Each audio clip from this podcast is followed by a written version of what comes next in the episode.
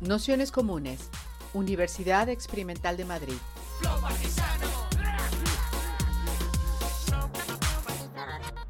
Toda la información en nuestro canal de Telegram Nociones Comunes o en nuestra web traficantes.net barra formación. Pues hola, ¿qué tal?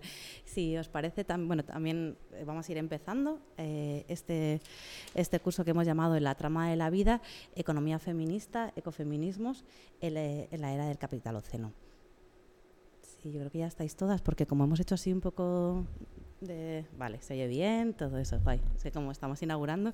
Entonces, nada, pues lo primero es daros la bienvenida, bienvenides, bienvenidos a este, a este curso y daros las gracias, bueno, a María en este caso y a todas las personas que se han, que se han atrevido o se han animado a, hacer introducciones a los cursos y sobre todo a vosotras y a vosotros que, aparte de compartir este tiempo y, estos saberes y lo que podremos compartir juntas a lo largo de, estos días, pues también que sepáis que gracias a vuestra aportación económica, aparte de ayudar a este proyecto y a sostener también los salarios que, mantienen que podamos estar aquí, pues también sirve para que las, eh, charlas que, que aquí vamos dando se puedan escuchar libremente en nuestra cuenta de SoundCloud. Entonces, bueno, pues gracias por todo eso.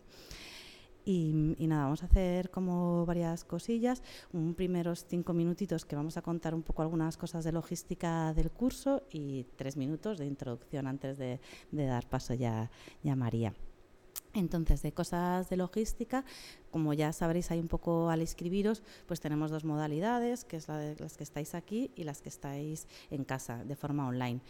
Es la primera vez, bueno, no este, este, este año es la primera vez que estamos haciendo estas modalidades, entonces estamos todavía en versión de prueba. Así que si hay cosas que de repente penséis que podrían funcionar mejor y demás, pues nos lo vais contando, porque es un poco a veces rara la interacción y bueno, que todo lo que nos podáis contar para hacerlo mejor, pues os lo vamos a, agradecer. Y, entonces también tenemos un formato que también es un poco, entre comillas, rígido, pero que facilita también el poder compaginar. Entonces, en principio, salvo que se diga alguna cosa diferente, que en este curso no lo hay, las sesiones serán eh, un poco old school, que tampoco es novedad aquí en la casa, pero bueno, que serán eh, un comienzo una introducción de unas 45 minutos, una hora dependiendo, y luego pues la otra mitad de 45 minutos u otra hora dependiendo de cómo haya sido, de discusión y preguntas y debate, intentando en la medida que podamos que pues si de repente hay un tema que nos apetece polemizar o discutir o tal, pues que le demos espacio, ¿no? Más que a lo mejor preguntas y respuestas, pero bueno, también como, como nos vaya saliendo. Y, eso, esa es como la primera de las cosas. Luego contaros que, que, bueno, que no hay que tener ningún saber previo para estar en este curso, que a veces en otros cursos de nociones pues sí, pero aquí lo hemos intentado pensar para profundizar bastante, pero también desde, desde aquellas sesiones un poco introductorias. Como os contaba al principio, las charlas se graban, entonces si a vosotras nos apetece que os grabemos eh, o que, que, eso se publique, me lo decís y eso se corta, bueno, por supuesto, y todas esas cosas. Entonces, y si en algún momento incluso lo pensáis después, pues también. Y si veis que el que se grabe va a hacer que no discutamos o que hablemos menos, pues también nos lo decís y y cambiamos un poco el formato, o sea que ha habido veces que, directamente la parte de, discusión no la hemos, no la hemos grabado para que para que si todas pudiéramos participar más. Entonces, bueno, que, sepáis que con que a una persona le pase eso, lo vamos a hacer así. Entonces, pues nos vais, nos vais contando, ¿vale? Que cualquiera de todas esas cosas. Luego, aunque ya os hemos mandado un mail para tener una comunicación así más ágil y que sea también menos unidireccional, tenemos un canal de Telegram. Eh, en el canal de Telegram lo que hacemos es que en los posts de cada una de las cosas hay una parte de comentarios, entonces así las personas que os apetezca comentar algo, pues yo que sé, la charla no sé qué, me queda con esta duda, he leído una cosa parecida y me apetece, bueno, lo que vosotras veáis lo podéis hacer en esa parte de comentarios y así las personas que les apetece una participación bueno, pues simplemente estar más oyentes y tal, pues no tienen por qué estar recibiendo mensajes todo el rato. Entonces ese es como el camino que, que nosotras hemos encontrado y nada, yo os animo a que, a, que lo, a que lo uséis y que podamos conversar desde ahí. También con toda esta cosa de inauguraciones, pues esta semana estamos inaugurando nuestros cursos aquí en el Ateneo de la Maliciosa, que, es un proyecto compartido junto con Ecologistas en Acción y que, bueno, pues la idea o nuestra apuesta era en estos tiempos inciertos ser capaces de tramar juntas y, bueno, y proponer un espacio abierto a, los movimientos sociales a las luchas activas en, en esta ciudad y al que os invitamos también que poco a poco os vayáis incorporando, viendo las actividades que hacemos, proponiendo las vuestras y, demás. Espera, cosas del directo que hay. Y nada, y luego contaros así súper rápido, bueno, el curso yo creo que más o menos, bueno, ya lo poníamos en la, en la introducción. Eh, único que no contábamos es que este curso forma parte de un ciclo que estamos haciendo en la Fundación de los Comunes, que es un espacio del que forma parte de Traficantes de Sueños, junto con otros nodos eh, que son librerías y proyectos de investigación similares al, nuestro en otras partes del Estado español, pues con la Casa Invisible de Málaga, con el Ateneo Candela en Tarrasa, eh, en Pamplona, bueno, una red que, tenemos nosotras y que nos vamos proponiendo temas o, o cuestiones en discusión. Y para este momento nos parecía como muy pertinente pensar sobre el capitalismo actualmente existente, ¿no? O sea que siempre hemos visto esta parte, digamos, central de la cuestión ecológica, pero sí que veíamos que, que por insistíamos bastante en lo que puede ser, o sea que ahora no pensamos que, que no hay otro capitalismo que el capitalismo verde en sus distintas versiones. ¿no? O sea, como que sí que ha habido un salto mm, bastante significativo con la incorporación de China, digamos, a este tipo de, eh, de planteamientos, ¿no? que hasta, digamos, como hasta que China no ha dicho, oye, nosotros también estamos ahí con sus, bueno, con sus enormes discusiones de si eso es del, bueno, pero ha dicho que va a estar en esa carrera, ¿no? Entonces eso cambia bastante el horizonte, ¿no? De las, de, o a, nuestro modo de ver, cambia bastante el paradigma con el que con el que pensamos las cosas. Y lo mismo nos pasaba, que también lo citábamos con el informe del IPCC, ¿no? como que la primera vez que se cita el capitalismo ya como el agente que ha producido, digamos, eh, el cambio climático, ¿no? que hasta ahora pues tampoco esa transformación se haya producido. Entonces, eh, nosotros veníamos como discutiendo mucho sobre, sobre esto y nos parecía como muy importante en esta interpretación, digamos, eh, global de del capitalismo actualmente existente, el papel que, el ecofeminismo, la economía feminista, eh, por su tradición epistemológica y por los conceptos que ha introducido, eh, nos parece imprescindible a la hora de entenderlo a día de hoy. ¿no? O obras como que nosotros estamos trabajando mucho, como puede ser la del capitalismo en la trama de la vida, de Moore, que lo teníais incluido como en la bibliografía, porque es un poco el hilo conductor subterráneo de, este libro o algunas reflexiones que nosotras hemos tenido alrededor de eso. Y en realidad nos parecía que todo eso venía del ecofeminismo y de la economía feminista, ¿no? Y que, bueno, que es que nos parecía como importante en esa reflexión eh, valorizarlo y reconocer que, que bueno, que esta puesta en el centro de la vida humana y no humana eh, y, que, que, hace que el capitalismo pueda funcionar, ¿no? esto de los cuatro baratos que, también supongo que irá saliendo, pues eh, bueno, era una de las partes que más nos apetecía trabajar a la hora de pensar o entender lo que, lo que estaba sucediendo ahora.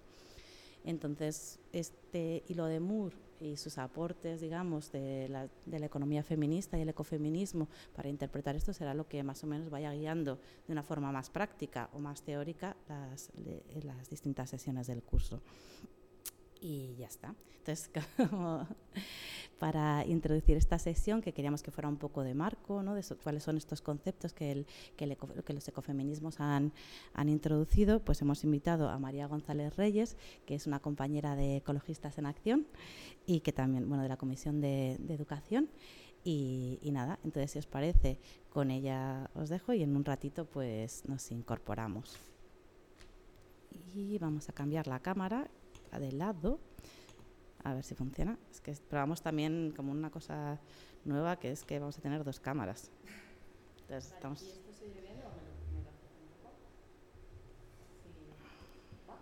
¿Sí? Comenzar diciendo que, me alegra un montón estar en este espacio, que, hemos, ¿no? estamos con estas distintas inauguraciones, pero creo que esos procesos de transformación ¿no? que tanto buscamos y que los ecofeminismos ¿no? también nos proponen muchas miradas, tienen lugares donde se ubican y yo creo que, este lugar en el que estamos pues, pues va a ser así como la sede de un montón de, impulsos y de, de, ideas de transformación social y, bueno, pues me hace mucha, mucha ilusión ¿no? estar aquí. Agradecer a, a Nociones Comunes también ¿no? y a Almu pues la, la, posibilidad de estar aquí este rato con vosotras y vosotros charlando sobre los ecofeminismos. Y deciros también que como soy profesora de secundaria, pues estoy muy acostumbrada a que me, ¿no? las clases sean como un diálogo, así que si alguien en cualquier momento queréis decir algo de las personas que estáis aquí o en casa, pues, pues nada, me interrumpís y lo voy a ver como, como mi día a día, muy natural. Y deciros también que todo lo que os voy a contar en este rato eh, es pues, hablar desde el trabajo que hacemos en Ecologistas en, Acción, que nada de esto, ni mucho menos lo he pensado yo sola, ¿no? sino que son el fruto de, reflexiones compartidas con un montón de compañeros, compañeros de aquí y también de, otros lugares ¿no? más, más lejanos de ese sur global que, bueno, también tienen muchas cosas que, que construir ¿no? desde estos ecofeminismos. Voy a dividir este tiempo en cuatro bloques. Primero voy a hablar del marco teórico donde se enmarcan los ecofeminismos. Luego, por qué es interesante esta alianza del ecologismo y el feminismo para los procesos de transformación social. Después hablaré de una mirada de las injusticias desde los ecofeminismos, cómo, cómo se ve un poco este aspecto, y luego unas cuantas reflexiones finales para pensar juntas y juntos un cambio de imaginarios. Pues comienzo con este marco teórico donde se encuadran los ecofeminismos y voy a comenzar contándoos una pequeña historia, una anécdota, porque creo que traducir esos conocimientos más teóricos a realidades concretas pues nos pueden ayudar a, entenderlos, porque un poco la, idea es que estas reflexiones no se queden aquí solo, ¿no? en esta sala o en, las casas, sino que las traslademos a los lugares donde cada cual pues vamos construyendo nuestras cotidianidades, ¿no? nuestros procesos de transformación porque los ecofeminismos, como iremos comentando a lo largo de este rato, proponen precisamente eso, procesos de transformación eh, social desde los lugares más cotidianos, desde nuestras vidas más cotidianas, en las que usemos no solo la cabeza, sino también las manos, que, que usemos las manos para cocinar, para cultivar, para plantar semillas, para un montón de cosas. Y esta historia, ¿no? esta anécdota con la que quería empezar ocurrió este verano cuando participaba en la sexta caravana Abriendo Fronteras, que es una red formada por distintas organizaciones y colectivos sociales que lo que reivindican es una buena acogida y los derechos de libertad de movimiento para todas las personas migrantes, ¿no? Eh, y que una vez al año se juntan en algún lugar donde las fronteras son más evidentes, en Grecia, en Ceuta y Melilla, para hacer distintas acciones de, reivindicación entre personas migrantes y no migrantes. Este año la caravana era en Canarias y en el marco de estas distintas acciones que hicimos, una de ellas fue ir al campamento de las raíces que está en Tenerife. Ese es un lugar donde, las personas sin papeles que han llegado en patera pasan un día detrás de otro porque no pueden salir de Canarias un lugar donde había muchos hombres y niños, sobre todo de Senegal, de Gambia y, de Marruecos. Y os voy a describir un poco cómo, era ese lugar. Cuando llegas ves que hay un campamento oficial que tiene un muro blanco y una puerta de chapa verde que es muy, muy alta, lisa y muy difícil de saltar. Y dentro hay muchas tiendas de campaña blancas. Y fuera de este campamento oficial hay otro campamento no oficial, vamos a llamarlo, donde viven las personas que ni siquiera pueden estar adentro. Este campamento tiene toldos azules, palos y palets formando viviendas y hace mucho viento en el, lugar, ¿no? ese viento que no cesa y que dicen que es capaz de enloquecer a la gente. Hay algunas botellas de plástico tiradas, eh, algún colchón, trozos de madera para hacer leña para calentarse, mantas y un suelo que está seco porque los árboles que hay allí son eucaliptos que dejan ese suelo seco. Es de noche y no hay mucha luz, si vas de día se ve más el polvo, el viento y el polvo, esa combinación que es tan difícil para los ojos. Y en una de las paredes, cerca de la, entrada de esa puerta verde, hay colgados dos mapas con algo que debió ser una escuela improvisada. Y hay escritas muchas cosas, casi todas esas cosas están escritas en árabe, y una de ellas es la palabra libertad. Nos colocamos en círculo las personas que viven en ese campamento y las personas de la, caravana y ellas eh, van cogiendo un, micro para narrar sus vidas. Eh, varias personas traducen lo que van diciendo y cuando acaban de hablar hay muchos aplausos y quien no tiene las palabras atragantadas después de lo que habíamos escuchado, pues grita hola la, olele, solidaridad avec les sans-papiers. Y como es de noche, pues las distintas tonalidades de piel se van mezclando, aunque todo el mundo sabemos quién dormirá en una cama caliente y quién no. Las nubes se mueven rápido porque el viento, como os decía, es ágil y se escucha un pájaro de esos que sí que tienen libertad de movimiento, más que las personas que no pueden atravesar las fronteras, y se ve el aeropuerto desde allí, porque el campamento y el aeropuerto están casi pegados, una paradoja que es compleja para quienes llegaron en, en patera hay una furgoneta antidisturbios y nos cuentan que todos los días hay policía con pistola, guantes, porra, chaleco antibalas. Hay una pancarta que dice no más sueños ahogados y al lado hay una pared que tiene una pintada que dice me quiero salvar haciendo la revolución. Y en ese momento eh, comienza a sonar música, una canción en francés, y por un instante ese lugar se convierte en otro lugar. El polvo se levanta, pero esta vez al ritmo del baile en el que se enredan los chicos que viven en el campamento. Se formó un instante de fiesta y gritan abrir las fronteras mientras el viento sigue moviendo los plásticos azules y un chico que se llama Abu se acerca y me dice, estoy vivo y, bailo. Y yo pienso en una frase que pusimos en unas camisetas de ecologistas en acción, ¿no? que la elegimos porque nos gustaba mucho, que decía, si no se puede bailar no es mi revolución. Y pienso en su vida, en la revolución, en el baile, y en medio de todo esto alguien pregunta, ¿dónde están las mujeres? Y nos miramos porque solo estamos las mujeres de la, caravana, las que dormiremos en un lugar con menos viento. La música se apaga y esa pregunta queda esperando a que alguien la recoja. ¿Dónde están todas las mujeres? Y bueno, comienzo con este relato porque habla de los límites de, vivir en un planeta con recursos finitos, porque habla de la ecodependencia y habla de la interdependencia. Y justo estas son las tres ideas con las que quiero empezar a contaros algunas otras cosas. Habla de los límites porque habitar en un planeta de recursos finitos hace que tu vida sea radicalmente distinta si tienes acceso a ellos o si no la tienes. El pasaporte de Abu le coloca en la parte del mundo con restricciones al reparto de, los recursos. El mío me coloca en una parte en la que tengo mucho más acceso a ellos. El viaje de Abu hasta Canarias le hace conocer que las mercancías fabricadas con estos recursos finitos del planeta tienen rutas más seguras para atravesar las fronteras que las personas que viven en esos mismos lugares. El mío pertenece al lugar donde está la sede de empresas transnacionales que expolian recursos de países como el suyo. ¿Y qué significa esto de vivir en un planeta de recursos finitos? Pues significa que hay límites y cuando hablamos de límites hablamos de varias cosas.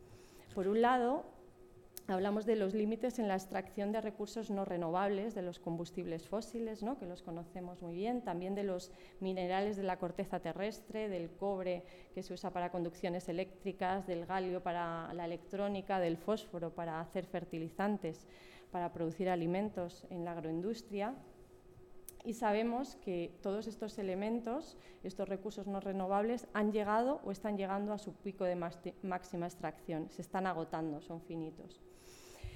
En un año el precio del gas se ha multiplicado por cinco, el del petróleo se ha duplicado y el del carbón ha alcanzado el nivel más alto de estos últimos 13 años.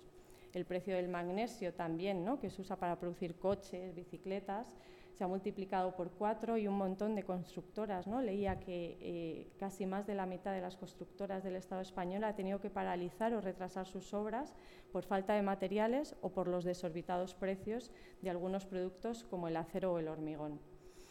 Pero no solo ocurre esto con los recursos no, renovables, también ocurre con los recursos renovables. ¿no? Eso es que los ciclos de la naturaleza eh, regeneran porque se usan por encima de su tasa de renovación. Los peces que la familia de Abu en Senegal pues, solía pescar son renovables, pero si los pescamos por encima de su tasa de renovación acaban agotándose. Pasa lo mismo con el ciclo del agua, que no funciona al ritmo que le gustaría a la agroindustria, o con la regeneración de la tierra fértil. Aparte de estos límites en los recursos, tanto renovables como no renovables, tenemos otro límite muy importante que es el límite de los sumideros. La naturaleza funciona con unos ciclos biogeoquímicos que permiten que se degraden los residuos que producimos los humanos y también los seres vivos no humanos, para que no queden acumulados en el suelo, en la atmósfera o en, agua, o en el agua. Sin embargo, toda esta actividad eh, industrial hace que estos sumideros se saturen. El cambio climático no es otra cosa que una saturación de sumidero teniendo una consecuencia, ¿no? como sabemos, a nivel global. Por lo tanto, eh, sabemos que en un planeta finito nada puede crecer de manera ilimitada, pero lo que ocurre es que el capitalismo es una forma de entender la economía que persigue precisamente un crecimiento ilimitado. Extrae los recursos no renovables hasta agotarlos, los renovables a una velocidad por encima de su tasa de renovación y satura los sumideros. Podemos decir que en las últimas décadas la actividad humana ha superado lo que llamamos la biocapacidad de la Tierra. Está provocando una pérdida de biodiversidad a pasos acelerados, alterando todos los procesos de la biosfera y profundizando en las desigualdades y en todos los ejes de dominación parece como si no fuésemos conscientes de que nuestra especie depende de todos esos bienes fondos ni de que la vida humana se mantiene gracias a esas condiciones biogeofísicas que se están alterando. Parece como si no comprendiésemos esa conexión íntima entre las desigualdades, la precariedad y las guerras y el deterioro ecológico. Sin embargo, una parte del planeta sí que son conscientes de que no se puede crecer de manera ilimitada. las personas que viven en el campamento de las raíces saben que les tocó poco en ese reparto de los recursos. Estas personas saben bien que todo está organizado en torno a unas prioridades que colisionan con esas bases materiales que aseguran su existencia y quizás las que no lo tenemos claro somos las que tenemos pasaportes como el mío. ¿Y por qué podemos asegurar esta idea ¿no? de que el sistema capitalista va en contra de esas bases que, que aseguran la vida? Esto que muchas autoras dicen, señalan como una guerra contra la vida. Pues porque la vida humana, para que sea posible, tiene dos dependencias fundamentales. La primera de ellas es la que llamamos ecodependencia y que tiene que ver con que todas las, como el resto de especies vivas, para poder vivir y reproducirnos, dependemos de la naturaleza que nos proporciona todo lo que necesitamos, agua, tierra fértil, energía, oxígeno somos parte, ¿no? como, como, el título de este curso, de esa trama de la vida y todas nuestras necesidades se cubren a partir de esto que extraemos de la naturaleza. Necesidades que, como decía Max Neff, no son solo de subsistencia, ¿no? de alimentos, sino que tienen que ver con otras cosas como la protección, el afecto, la participación, la libertad, eh, la creación. De manera que la vida humana se desarrolla, inserta en ese medio natural del que forma parte, se autoorganiza en esos ciclos y cadenas tróficas de los que forma parte y somos seres ecodependientes, dependemos de todo esto. Según Kate Radworth, existen nueve límites planetarios que son fundamentales para poder garantizar la reproducción natural, límites que son interdependientes entre ellos y que marcan lo que ella define como un marco seguro y justo para la humanidad, para que pueda desenvolverse. Esos límites hacen alusión, entre otras cosas, a la regulación del clima y a la extinción de la biodiversidad. Y lo que señala ella y otros muchos autores y autoras es que estamos en una situación de translimitación, porque como especie no nos sostenemos de la riqueza de la naturaleza, de esa que puede regenerar, sino que estamos menoscabando los bienes fondos, como que, que no nos comemos las manzanas del manzano, sino el manzano entero. ¿no? Y ese espacio seguro y justo para la humanidad es cada vez menor. Eh, yo siempre que pienso esto, ¿no? en este espacio seguro y justo, me, acuerdo de las rosquillas que hacían mis abuelas, ¿no? y, lo que define Keith Radford es la, parte exterior de la, de la rosquilla sería el techo ambiental y la parte de dentro sería la base social, de manera que la rosquilla que nos comemos es el espacio seguro y justo para, para, la humanidad. Si ese techo ambiental, cambio climático, contaminación de aguas, pérdida de biodiversidad se va haciendo cada vez más pequeño, pues esa rosquilla, ¿no? ese espacio seguro y justo para la humanidad, va siendo cada vez menor. La información científica nos advierte de que sobrepasar esta biocapacidad del planeta nos aboca a una incertidumbre de la que no sabemos si va a producir o no, parece que sí, cambios a gran escala y desde luego a condiciones menos favorables para la vida de nuestra especie y del resto de especies con las que compartimos el planeta. En esta situación de, crisis ecológica, los recursos se extraen con, mucha más facilidad, que, con, mucha más rapidez ¿no? que esas tasas de, regeneración. Y como decía antes, pues AU y el resto de personas que viven en el campamento de las raíces son muy conscientes de esto.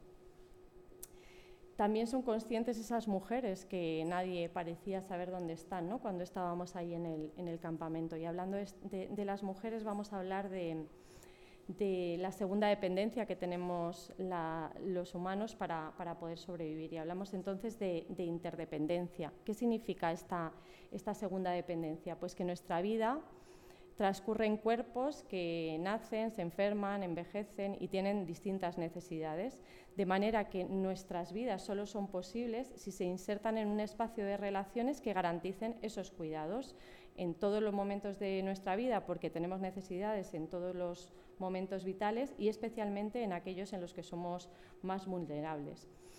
Por eso decimos que los seres humanos dependemos unos de otros, que somos interdependientes y que la vida de cada una de nosotras en solitario es inviable.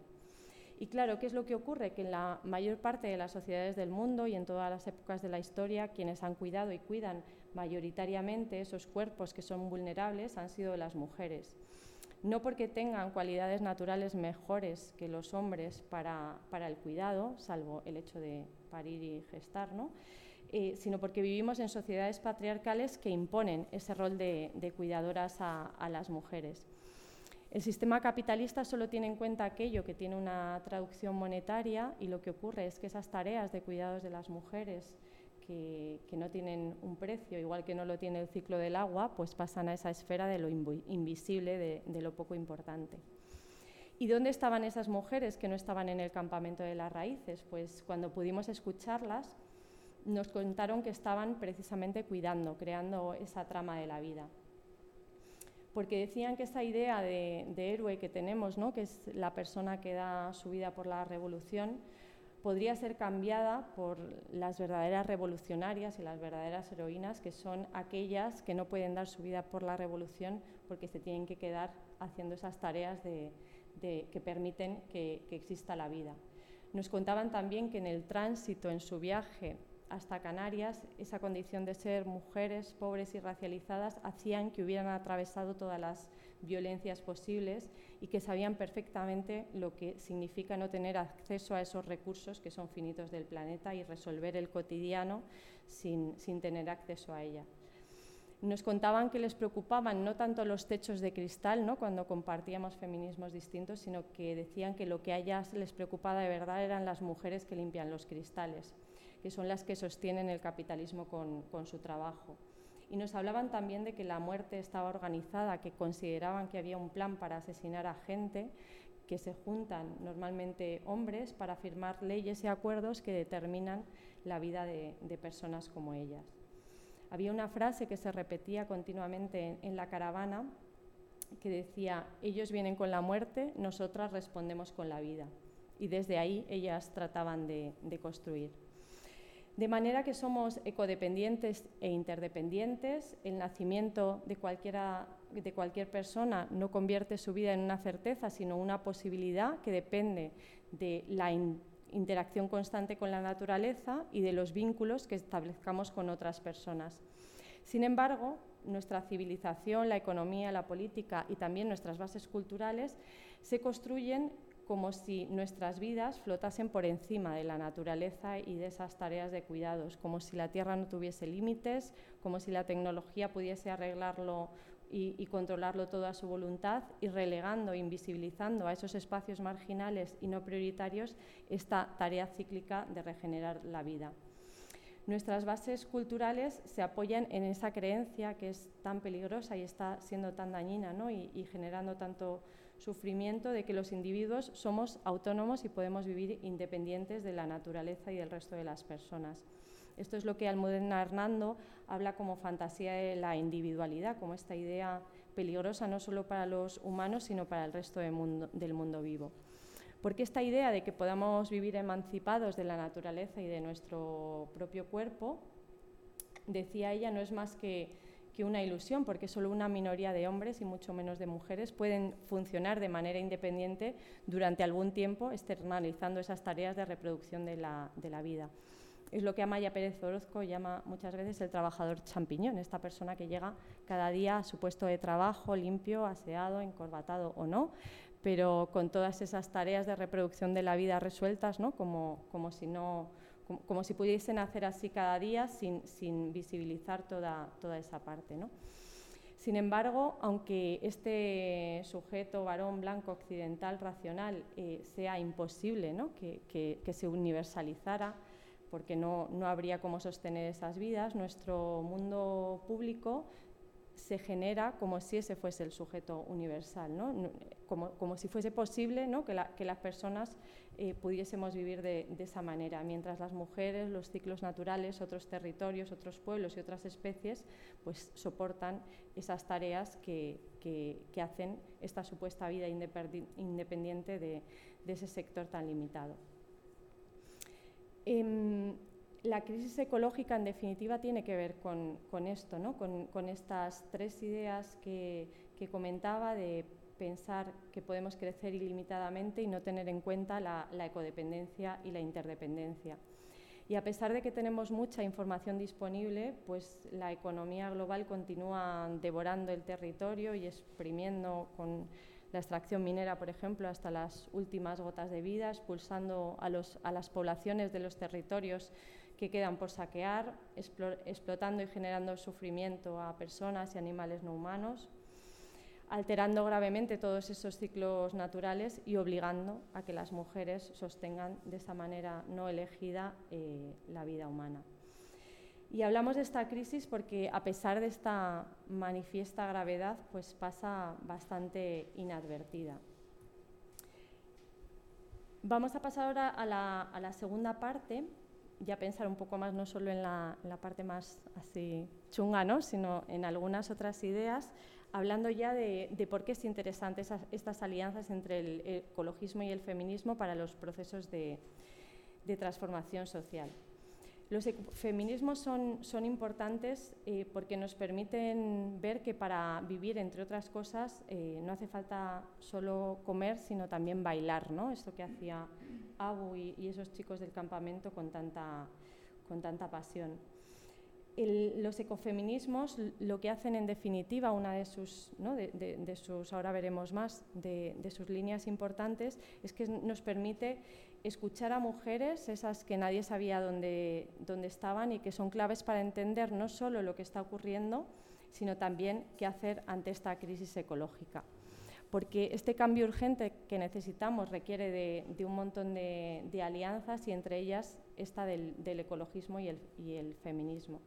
Los ecofeminismos, en definitiva, son un movimiento social y una corriente de pensamiento que se fundamenta en un diálogo muy rico entre estos dos movimientos y siempre decimos que es una propuesta de diálogo en, en plano de, de, igualdad y una propuesta de diálogo que incluye de manera esencial a, todos, es, a todas esas personas que viven más contacto, con más contacto con el territorio, a los pueblos originarios y a personas que están más expulsadas a, la, a, las periferias. De hecho, en todos estos movimientos de defensa de la tierra han tenido y tienen como, como ejes conductores eh, activistas que son mujeres, ¿no? el movimiento Chipko, con Bandana Siva, entre otras muchas, el Cinturón Verde con Wangari Matai, o todos esos movimientos locales en defensa de terrenos comunales, en las luchas por el espacio público o porque los alimentos sean sanos, mujeres como Berta Cáceres, Lolita Chávez, Betty Cariño, que son ejemplos de líderes en sus comunidades indígenas que pelean contra grandes empresas mineras, forestales y de, y de infraestructura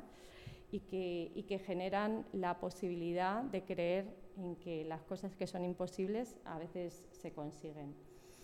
Estos eh, ecofeminismos los denominamos en plural porque se, se, presentan de formas muy diversas en distintos contextos, pero todos ellos eh, comparten un análisis del capitalismo en el que lo consideran un sistema que se cocida porque destruye la naturaleza que necesitamos para, para poder vivir mm, critica que es un sistema patriarcal con esa subordinación estructural eh, de las mujeres que se explota, luego lo hablaremos un poquito más, ese trabajo en, ¿no? en los espacios privados domésticos para fabricar, pues, eh, a fin de cuentas, ¿no? ese, esa mano, mano de obra, que es un sistema también colonial y racista porque se, se, sostiene del despojo y la explotación de los recursos naturales y de las personas en algunas zonas del planeta y que es injusto porque propone la acaparación de la riqueza por una parte de la población. Los ecofeminismos dicen que la tierra y el trabajo de las mujeres tienen un límite y que ese límite es la dignidad y la vida hay más rasgos comunes entre los ecofeminismos que son interesantes también poner así un poco para, el debate. Someten a, revisión eh, esos mitos que, mantienen una falsa fractura entre las sociedades humanas, ¿no? entre los humanos, la naturaleza y los cuerpos. Reformulan conceptos como economía, producción y progreso denuncian los riesgos de, todos estos ciclos vitales y humanos que están siendo eh, atropellados por esta economía capitalista y proponen valorizar de una manera diferente a todos estos eh, sujetos invisibilizados, a las tareas de cuidados de las mujeres y también a los trabajos que hace la naturaleza. Decimos que los ecofeminismos contribuyen a, situarnos mejor como especies, nos proporcionan la forma de construir sociedades seguras y decimos también que son como un antídoto contra la destrucción porque nos permiten crear de nuevo esos lazos que están rotos entre la naturaleza y las personas. Hay eh, algunas cosas esenciales que es interesante que nos paremos un, momento cuando hablamos de, los ecofeminismos y del capitalismo porque una de las cosas eh, claves que denuncian es eh, la reducción del, concepto del valor al del precio. ¿no? Esta, esta idea que seguro ya habéis pensado sobre ella. En este sistema capitalista solo tiene valor aquello que, tiene, que se puede expresar en unidades monetarias, de manera que la producción pasa a ser cualquier proceso que se da en esa esfera mercantil y cuanto más aumento del precio, ¿no? pues, pues más valorizamos las cosas independientemente de si esas cosas que tienen un precio sirven o no para, satisfacer necesidades. Pero la polinización, el ciclo del agua, acariciar cuando tienes un mal día, pues son eh, cosas que no pueden tener asignados ningún valor monetario, de manera que no tienen un precio, de manera que no se contabilizan y se invisibilizan. Y nuestras bases culturales, esta parte está muy arraigada. Y otra de las cosas también importantes ¿no? en relación a esto, además de la confusión del valor y el precio, es la, confusión de la producción con la extracción. Porque si hablamos que producimos hierro, o que producimos petróleo o que producimos cobre, estamos alejando de nuestras cabezas esa idea de la que hablaba al principio de límite, de, recursos limitados, ¿no? porque en realidad el hierro no se produce, ¿no? Y no, se produce el, petróleo. Y, esta idea ¿no? de producción y extracción también es interesante que, le demos la vuelta. Porque si solo miramos esta dimensión de crear valor de mercado, pues al final no estamos contando todas esas externalidades negativas, el agotamiento, la contaminación, el sufrimiento de muchas personas del, del planeta. Y al final, pues deseamos que crezca la producción al máximo posible sin valorar si esto que está creciendo es deseable o no. De este modo, pues para la economía capitalista pues tiene el mismo valor producir bombas o producir trigo, aunque una de las cosas destruya la vida y la otra la genere. Al final, eh, el dinero se convierte casi en una creencia sagrada y, parece que, necesitamos dinero más que agua, cobijo, alimentos o, caricias y que todo merece ser eh, sacrificado en, pro del dinero. Porque el crecimiento al final acaba justificando, y lo vemos en un montón de, políticas que, sufrimos y vivimos en, esta ciudad, pero también en otras día a día, ese crecimiento justifica que se arrebaten los derechos eh, laborales, que se destruya el territorio, que se eliminen los servicios públicos, que se expulse y asesine a personas que resisten al extractivismo, que se cemente toda la tierra, que se privatice la sanidad, el agua o la educación, que se cambie el clima, justifica también que el Mediterráneo y otros mares estén llenos de personas muertas. Lo tenemos tan incorporado que casi son minoritarias esas voces que, denuncian el riesgo de, vivir de esta manera, de, perseguir ese crecimiento económico sin preguntarnos a costa de qué, para satisfacer qué y quién se apropia de los beneficios de este crecimiento. Y en esa reducción de lo económico a lo estrictamente monetario, pues el trabajo también pasa a ser algo que solo está en esta esfera mercantil y que se hace a cambio de, un salario. Por lo que todas esas otras tareas de las que estamos hablando y que son imprescindibles para el mantenimiento de, de la vida, pues no son consideradas trabajo, no son tenidas en cuenta. El propio cuerpo se convierte en una maquinaria de trabajo, pero su regeneración y su reproducción no son tareas de, la economía. Esto, entre otras cosas, es lo que denominamos crisis de, cuidados, que es una manifestación de este reparto injusto de responsabilidades que permite reproducir y recompensar física y anímicamente esa fuerza laboral que al final es la que mantiene la, productividad de, las grandes empresas, estos trabajos que se realizan fuera de la mirada pública y de esa manera no libre. Sin embargo, eh, son todas estas tareas pues, imprescindibles para, esa reproducción del, propio capitalismo.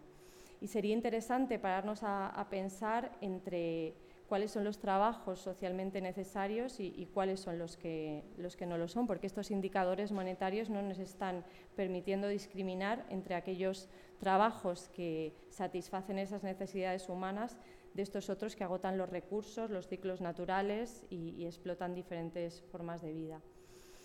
Y es indispensable que, que, tengamos en cuenta que la economía no se puede reproducir si nadie se ocupa de ese cuidado de los cuerpos y si dejamos que la naturaleza pues, se cuide a sí misma. Em, vamos a pasar a, la tercera parte, a esa mirada de las injusticias desde los ecofeminismos, porque em, vamos a hablar de esas, de esas mujeres que, nadie sabía dónde estaban en, en, el campamento de las raíces y porque no se puede hablar de ecofeminismos sin hablar de, de injusticias. Porque los ecofeminismos, precisamente porque lo que buscan es, sostener esas vidas que merezcan ser vividas y para todo el mundo, tiene que incluir dentro de ese todo el mundo a las personas que, que habitan las periferias, esas personas que cada día tienen que inventar la manera de conseguir recursos y de resolver los cuidados con esos precios inasumibles para la vivienda, con esos horarios laborales que, impiden la atención a menores o personas dependientes. Las periferias son lugares donde hay que cuidar sin esos recursos materiales, esos recursos más pegados a lo físico, también esos cuidados que tienen más que ver con las emociones y son lugares donde se entrecruzan historias de vecindad y ayuda mutua con esas situaciones cotidianas tan, tan difíciles. Ahí es donde habitan muchas de las abuelas que, hacen dobles y triples jornadas de trabajo y esos entornos comunitarios que también ayudan a sostener esas tareas. Ahí es donde viven las personas sobre las que se superponen varios círculos de exclusión, las migrantes precarizadas, lugares donde las relaciones vecinales también se reconfiguran y donde habitan las personas que de manera remunerada y sumamente precarizada se, se ocupan de, las tareas de cuidados de, otras personas. Ahí es donde habitan también pues, personas que, viven en, los lugares donde los recursos son, son, expoliados. En realidad las periferias están llenas de un montón de, historias que casi nunca se narran y muchas menos veces son escuchadas por, narradas por sus protagonistas. Y yo os voy a contar así tres, como tres trocitos de vidas muy breves. ¿no? Uno de ellos es eh, de María Elena, que es una persona que, trabaja de, interna en una, en una casa y una, un día mm, pensó que sería interesante buscar en el diccionario qué ponía con la palabra interna. ¿no? Y al leerlo pues, se dio cuenta que no decía nada de, de ellas, ¿no? de las mujeres que viven en una casa que no es la suya, haciendo pues, todas esas tareas de, de cuidado y de mantenimiento de, la vida. Y decía María Elena que, una de las cosas que le parecía más, más dura es que mm, algo que a lo mejor parece así como, como menos importante, pero ella, lo consideraba muy importante y es que todos los días se tenía que secar ¿no? cuando, cuando se duchaba con una toalla que pertenecía a quien pues, le contrataba con un sueldo mísero ¿no? y con el que sería imposible subsistir en, en esa ciudad. Decía que ella le, resultaba complejo secarse siempre en el trabajo con una toalla que ella misma había doblado y había colocado en los armarios porque, porque vivía en, en su lugar de trabajo. Y contaba que no puedes tener un proyecto vital si tu casa es tu trabajo, porque, porque no puedes construir nada con otras personas en un espacio donde, donde lo que haces es trabajar. Y pensaba que, que ella era esa cara sin toalla propia para secarse. Y decía que, que, además no hay cotidianidad, ¿no? más allá de, de, quien te paga ese sueldo míxero. Y hablaba también de que, de que ni siquiera hay la posibilidad, la posibilidad de sexo con otra persona si vives en tu trabajo, no, no solo proyecto vital, ¿no? sino, sino algo así. Y hablaba también eh, Mabel, que es la, hija de, María Elena, y, ella decía que, claro, que su madre se fue, que no, la, que no la cuida, y que la dejó con su abuela en Ecuador. Y, bueno, pues que, dejó de, de, cuidarla para cuidar a otra niña, otra niña que tiene más o menos su edad, eh, quizás con el pelo y la piel más clara, la sonrisa quizás también más clara. Y claro, pues Mabel se pregunta si, le dará muchos abrazos su madre a, esta otra niña, ¿no? Esta otra niña que se llama Paula, ¿no? Y, y, os leo algo que dice Mabel, dice, mi madre cuida a Paula, pero la madre de Paula también cuida a Paula. A mí me cuida mi abuela, pero a Paula también la cuida su abuela, además de mi madre y la suya. Mi madre y mi abuela no pueden cuidarse entre sí. Están mal repartidos los cuidados. Y la tercera historia que os quería compartir eh, para hablar de, esta parte es de, una alumna que se, que se, llama Lucía, que se esforzó un montón por estudiar, consiguió entrar en la carrera de, periodismo ¿no? y, y, me contaba un día que, mm, bueno, que, que se dejó las, las, narices no solo por estudiar y sacarlo mientras trabajaba, sino conseguir el dinero para hacer un máster y que se mezcló ¿no? con toda esa otra gente y que por un momento pensó que lo conseguiría, ¿no? que ella también iba a conseguir un, un trabajo eh, de periodista, a pesar de haber nacido en, en una capa social distinta. ¿no? Y en un momento dado se dio cuenta de que no. Decía, yo vuelvo a la casilla de salida todo el rato, me devuelven todo el rato a la, a la casilla de salida y que al principio cuando le preguntaban a qué te dedicas, pues decía, pues yo trabajo en un hotel haciendo de todo, pero en realidad soy periodista y que poco a poco pues dejó de decir eso y ya no decía que era periodista. ¿no? Y os cuento esto de, de Lucía ¿no? y esta idea de que hay algunas personas que piensan que siempre se les devuelve a la casilla de salida porque a Lucía le parece que, que ahora su futuro solo tiene que llegar como, como hasta el día, ¿no? pero, pero los sueños suelen aparecer cuando se piensa un poquito más a largo plazo. ¿no? Los deseos que tenemos están condicionados por el contexto y para soñar sociedades distintas, pues tenemos que buscar la manera ¿no? de que Lucía, eh, María Elena, Mabel también tengan su espacio para, para soñar junto con, con, nosotras. En realidad no hay muchas certezas de, de cómo combinan esas prácticas de, de apoyo mutuo con, con esa dureza eh, hecha vida ¿no? en, en esos lugares donde los cuidados estallan. Lo que está claro es que estas personas a veces ganan la partida y, y muchas otras la, la pierden, ¿no? y que sin duda eh, construir junto a estas personas que habitan las periferias pues tiene que ser un rasgo esencial de, de las luchas eh, ecofeministas. En realidad, ¿no? cuando lo ponemos eh, desde otro marco, pues vemos que, que, nada de esto es casual. Silvia Federici, en, en el libro Calibán y la bruja cuenta que, que, la acumulación originaria fue ese proceso de, de desposesión del poder de las mujeres y, el sometimiento de, de, aquellas que tenían la capacidad del control de, de, la reproducción en un momento en el que la población en Europa se había visto diezmada ¿no? por sucesivas pestes. Las brujas eran esas eh, mujeres independientes con, con, conocimientos medicinales y, anticonceptivos que fueron quemadas en la hoguera, pero no fue al principio de la Edad Media, ¿no? sino al final cuando ya nacía ese proceso de la modernidad y en esos pasos embrionarios del capitalismo. Un sometimiento y, disciplinamiento de, quienes tenían ese, control sobre, sus cuerpos. Y, cuenta Silvia Federici que este no ha sido un proceso único en la historia, sino que cada vez que ha habido un proceso de desposesión por acumulación, en cada grave crisis del capitalismo, en cada momento en el que el capitalismo quería extenderse a otros terrenos para desposeer de, de la tierra y de los bienes comunes, pues ha ido acompañado de procesos de sometimiento de las mujeres.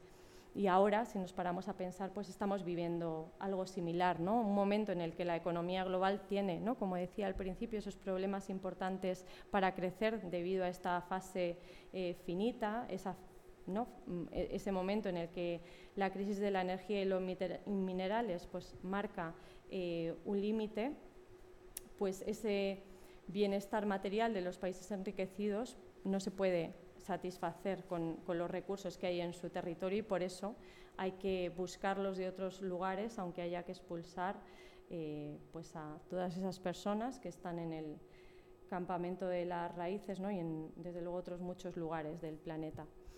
No ha ocurrido siempre así, ¿no? siempre que hablamos de, cuando yo lo hablo con mis alumnas y alumnos, ¿no? y decimos, bueno, hay otras posibilidades, ¿no? es como si el capitalismo hubiera estado siempre, ¿no? pero en realidad eh, este, este, perfeccionamiento de los mecanismos de apropiación de la tierra y del agua, la energía, los animales, los minerales, pues es sobre todo a partir de, los 80, ¿no? aunque este proceso es, anterior. Si nos paramos a pensar todas las guerras formales y no formales que hay hoy en el mundo, dependen de esos lugares donde hay materias primas que, que extraer. Y lo que ocurre es ese blindar los privilegios a ese sector cada vez más pequeño que tiene que ver con estas fronteras que Abu y, todas esas mujeres que nadie sabía dónde estaban tratan de, atravesar unas fronteras que son un negocio creciente de vallas, concertinas, cámaras, servicios de seguridad y unas fronteras que aparecen también dentro de los países enriquecidos en forma de, expulsión a, las desempleadas de larga duración, a las personas que están en más riesgo, a jóvenes como, como, Lucía, que no tiene la posibilidad de encontrar un, trabajo remunerado. De manera que parece ¿no? que, el, que, el, capitalismo aspira a esa idea, ¿no? que las mujeres sigan sosteniendo la vida y que la naturaleza pues, siga sosteniendo también ese, ese proceso. Pues vamos a acabar ya con, esa última parte, ¿no? de, qué podemos hacer, que, algunas reflexiones para, pensar ese, posible cambio de, imaginarios. Eh, en Ecologistas en Acción y en, otros muchos movimientos decimos siempre que, transformar, eh, si no transformamos este metabolismo económico, no solo no van a, caer, a caber las personas forzosamente desplazadas, como, como las del campamento Las Raíces, sino que si se profundiza esta, crisis, el cambio climático, cada vez hay más personas que se van a, quedar fuera. En este sentido, eh, y teniendo en cuenta ¿no? todos esos límites de los que hablamos al principio, decimos siempre que es imprescindible pensar en una reducción de la esfera material de la economía, que esto no es tanto como un principio que se pueda compartir o no, sino que es un dato. ¿no? Los datos nos dicen que, que los recursos que hay son los que, los que, los que hay. Y, pensamos que este decrecimiento se puede dar por las buenas, o sea, de una manera más planificada o justa, o que se hará por las malas, de un modo más abrupto, injusto o violento, pero que, se va a dar sí o sí porque, porque es imposible, ¿no? esto que venimos diciendo del crecimiento ilimitado. Y en este planeta con límites, pues la justicia tiene que relacionarse necesariamente con, un reparto de, los recursos para generar eso que llamamos vidas dignas. Y esto pasa necesariamente por una reducción drástica de los consumos de aquellas personas pues, que estamos comiéndonos más parte del pastel de la que, la, que nos tocaría. ¿no? De manera que, decimos siempre que, la justicia eh, sin la redistribución de la riqueza pues, pues no sería posible. Pero no solo, no solo esto, hay, hay que redistribuir también eh, con justicia los trabajos de cuidados necesarios para mantener la vida y solo en las sociedades en las que estos cuidados no estén determinados por el, género, la clase, la raza, ¿no? Eh, el lugar de pertenencia, pues solamente de esta manera podremos hablar de, igualdad o de, justicia social, teniendo siempre en cuenta ¿no? y, como base esas relaciones de ecodependencia y de, y de interdependencia. Pensamos que, que, esta mirada ecofeminista precisamente nos permite reflexionar desde esos otros ángulos, porque nos permiten comprender muy bien estas crisis complejas que estamos eh, afrontando, nos permite ver los límites, nos permite ver quiénes están ocupando de, sostener esas vidas, nos permite entender estos movimientos migratorios con los que, los que empezaba y nos permite sobre todo entender que la producción capitalista tiene una precondición que es la producción, la producción de vida y, esa vida pues, pues depende de, de, esto que estamos hablando. En este sentido, los ecofeminismos plantean muchas preguntas y, os lanzo tres que creo que son, que son muy interesantes para, para pensar ese futuro. Sería interesante pensar qué necesidades hay que satisfacer para todas las personas, cuáles son las producciones necesarias que nos permitan satisfacer esas necesidades y cuáles son los trabajos socialmente necesarios para lograr esas producciones. Y responder a estas preguntas, sin duda, pues nos tiene que llevar a un cambio radical en la, en la economía, en la política, pero también en, en, nuestras bases culturales. Y en esas bases culturales es imprescindible un, un cambio de, de, imaginarios. Os pongo otro ejemplo. En el colegio donde doy clase, eh, les preguntaron en tercero de primaria, ¿no? cuando estuvo esto del volcán de, de La Palma, eh, lo estuvieron hablando, ¿no? y entonces en la clase surgió un debate de cómo poder apagar el volcán, ¿no? y se les ocurrían pues, un montón de cosas, llevando todos los camiones de bomberos hasta allí, poniendo mangueras muy largas, sacando el agua de las piscinas y llevándolas en helicópteros. ¿no? Y cuando hablábamos luego de, esto, ¿no? pensábamos si las niñas y niños de otras culturas también pensarían que los humanos somos capaces de apagar un volcán. ¿no? es que nuestras bases culturales está inserto en que los humanos somos capaces de hacer algo tan loco como apagar un volcán. ¿no? Otras personas de otras culturas que saben ¿no? que nuestras vidas están insertas en esa, en esa trama de la vida, pues, pues pensarían que ni, ni la banguera, ni los bomberos, ni la bombera, ni los helicópteros son capaces de, apagar eh, ese fenómeno natural. Em, en este sentido, eh, Lolita Chávez, eh, una líder indígena guatemalteca, le preguntaban en un momento dado de dónde sacas la fuerza para luchar contra las transnacionales. ¿no? Y ella decía, la saco de la montaña, de mi pueblo y del modelo de vida. Y es que hay personas que realmente ¿no? sacan, sacan eh, la fuerza para, luchar contra algo tan fuerte como son las transnacionales y, los gobiernos de jugándose la vida de, las montañas, del agua, de la tierra, de los ríos, ¿no? Berta Cáceres, Betty Cariño, ¿no? otras muchas ¿no? que he nombrado antes, eh, también tienen esta idea. Porque muchas de estas personas conciben que realmente somos parte de ese entramado de la vida, que formamos parte de, esa trama de la vida. Hay un libro que leí hace no mucho, que, os lo recomiendo también, que se llama Una trenza de hierba sagrada, de Robin Wall Kimmerer, y ella habla de, los eh, indios e indias de, América del Norte. ¿no? Y, hacía una pregunta, es si somos capaces de decir beneficios mutuos entre los humanos y la naturaleza. Yo he hecho esta pregunta en clase y no sabían contestar ¿no? Como, qué beneficios mutuos hay. Y quizás tenga que ver con esa concepción de, la, de la, tierra como propiedad y no la tierra como, como un lugar de, fuente de recursos, pero también de identidad, de conexión con los antepasados, ¿no? decía ella, una reserva de medicamentos, una biblioteca, en definitiva, el resumen de, todo lo que, lo que nos permite vivir. Ella hablaba del principio de, reciprocidad y de la cosecha honorable, que tenemos que tomar de la naturaleza solo aquello que, se nos ofrece, utilizarlo bien, agradecer el regalo y dar algo a cambio. Por ejemplo, plantar semillas después de cosechar hablaba también de que hay cosas como el carbón que es evidente que la naturaleza no nos lo ofrece ¿no? para ser sacado y, quemado.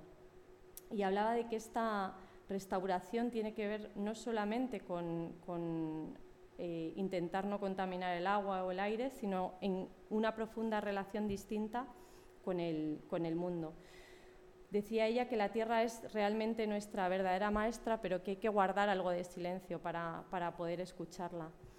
Y en, cualquier ecosistema natural, en un bosque, cuando los recursos empiezan a escasear, ¿no? y esto es lo que ha permitido evolucionar a las especies, eh, son justo los modos de vida basados en, la cooperación los que más perviven. Los, ecosistemas más complejos son los que tienen eh, relaciones simbióticas, recíprocas, más articuladas y los que más perviven, esos que son más resilientes y más capaces de, resistir a los, a los cambios. Decía también Bandana Siva que la única manera que tenemos de cultivar felicidad es en comunidad y precisamente los ecofeminismos plantean que por ahí es por donde tenemos que ir, que ese cambio no tiene que venir solo de, la información racional, sino que tenemos que movilizar también las emociones y cambiar ese relato cultural distinto. Es cierto que es, que es complicado, pero también es cierto que, estamos en un momento en el que no nos podemos ir mucho por los atajos y que, y que tenemos que emplear todas las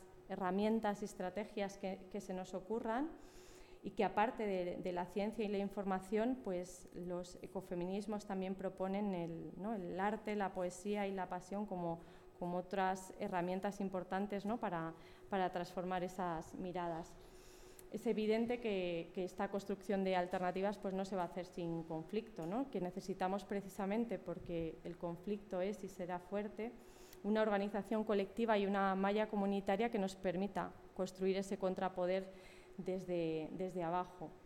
Y ese análisis ecofeminista precisamente nos, nos ayuda mucho a pensar qué es el poder, qué significa que estemos a salvo, qué es una sociedad que refugia, qué significa construir espacios seguros, qué es hacerse cargo de los límites y de la vulnerabilidad y cómo construir esas relaciones eh, comunitarias que, que, nos permitan enfrentarnos a, a estos escenarios futuros en realidad es precisamente en las vidas de muchas mujeres donde podemos encontrar ya muchas de estas formas de, resistencias.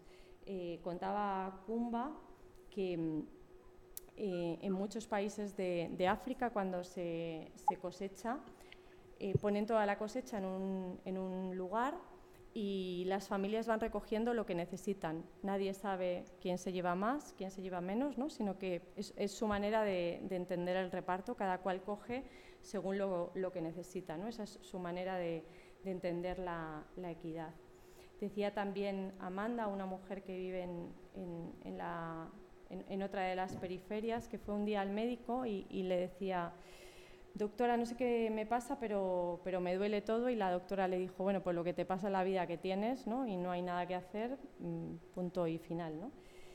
Y decía que volvió a su barrio y, que en su barrio hay un montón de gente, ¿no? Y que, que ante ese no se puede hacer nada ante tus dolores, pues que, que ella lo que hace siempre es ponerse a hablar y habla en el mercado, habla en el portal, habla en el patio interior de vecinas cuando, cuando sale a tender la ropa y que precisamente ese hablar con otras personas es lo que le da fuerza y lo que le hace pensar que, que es desde ahí desde donde tenemos que construir algo distinto. ¿no? Habla también de todas las risas que hay también en, en, las periferias ¿no? y, de, y, de, cuánto, decía, te sorprendería cuánto se ríe la, la gente de mi barrio.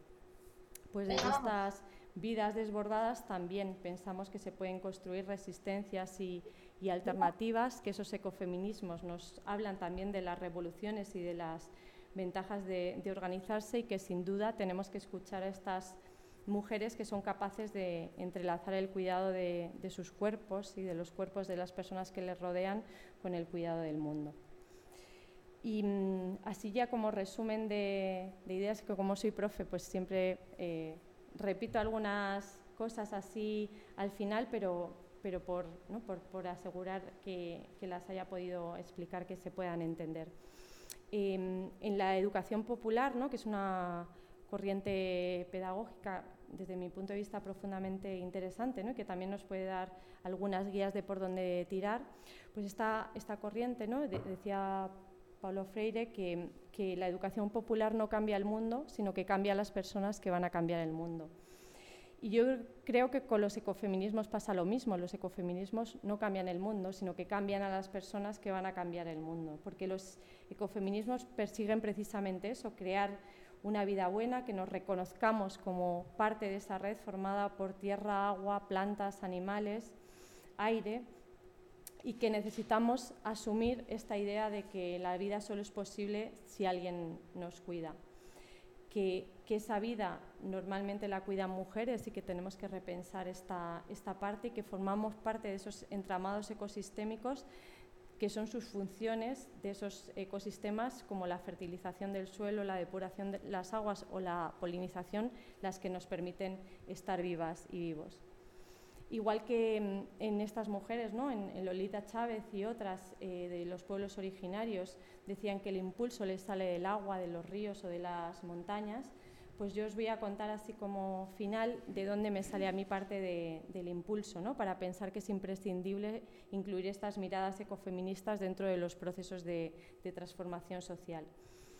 Y en realidad a mí me salen sobre todo de escuchar eh, historias y de conocer a gente que no tienen la situación de privilegio que yo tengo. Las escucho en, muchos lugares, ¿no? en, el, en el metro, en, en lugares como en la caravana Abriendo Fronteras, también en el, en el lugar donde trabajo.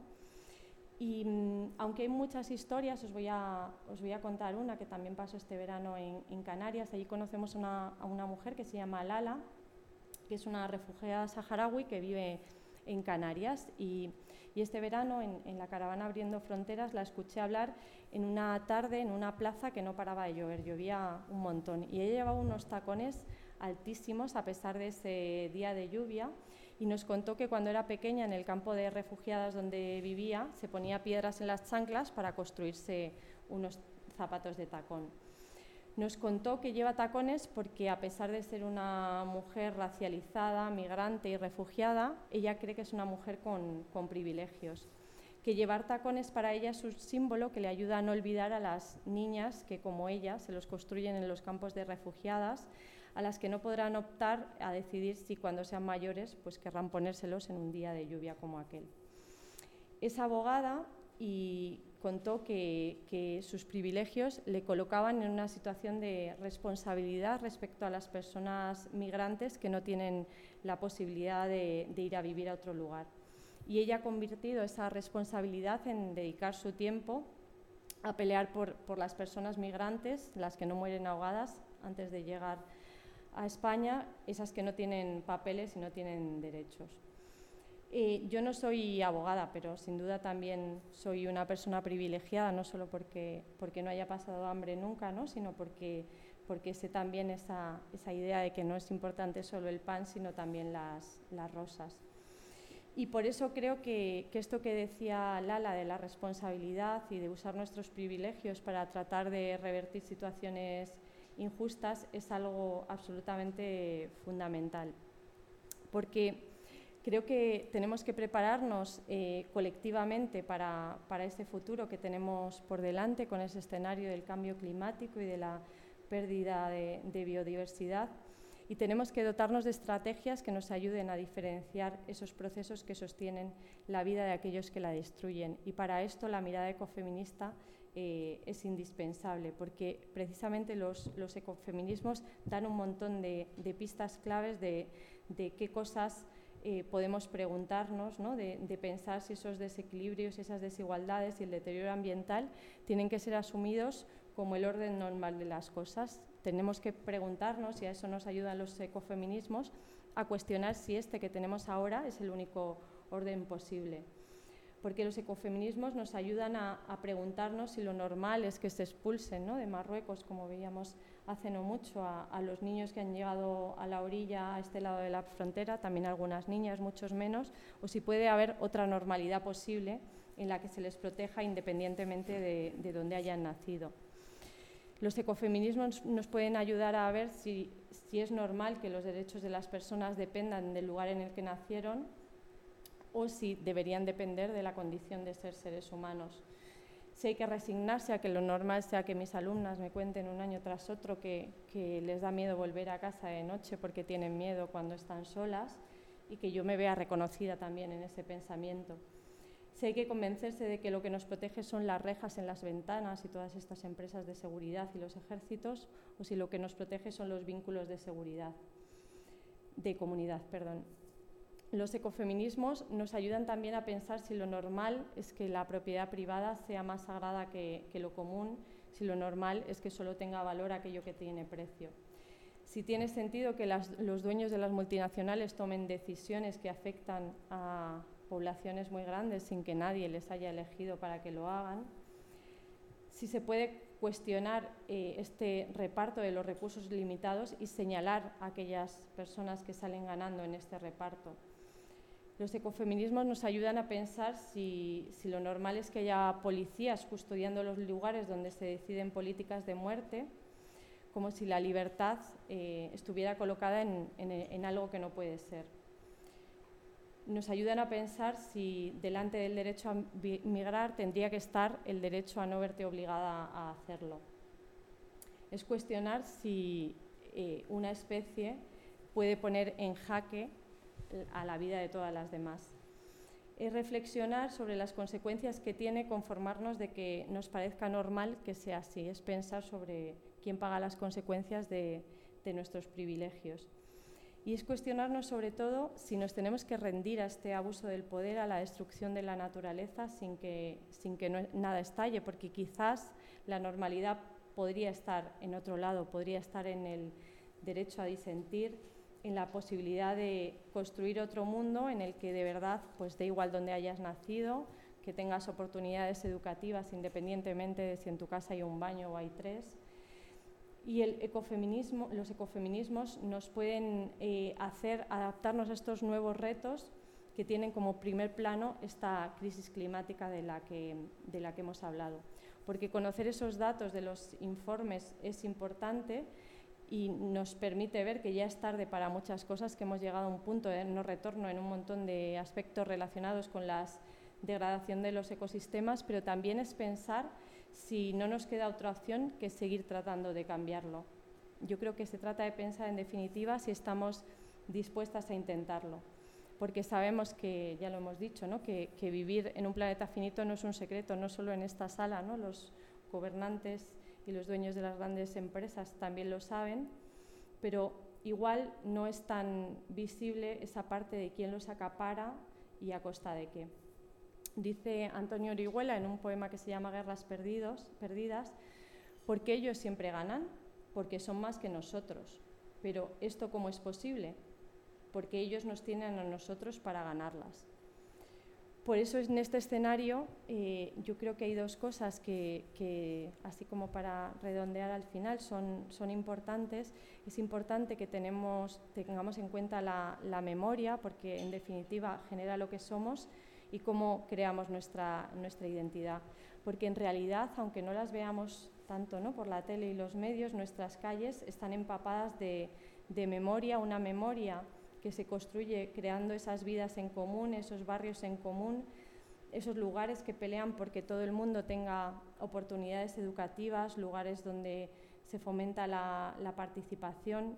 Eh, en la caravana Abriendo Fronteras las madres decían que ellas son las guardianas de la memoria de lo que pasa en las fronteras, de sus hijos e hijas eh, muertos porque en realidad yo creo que eh, deberíamos luchar porque tengamos derecho a, la palabra futuro y, la memoria se genera también construyendo esperanza. Y aunque esta palabra muchas veces se usa así como de una manera un poco eh, compleja o, menos profunda, yo creo que, tener esperanza en el futuro es algo distinto a ese optimismo que dice que todo irá bien pase lo que pase.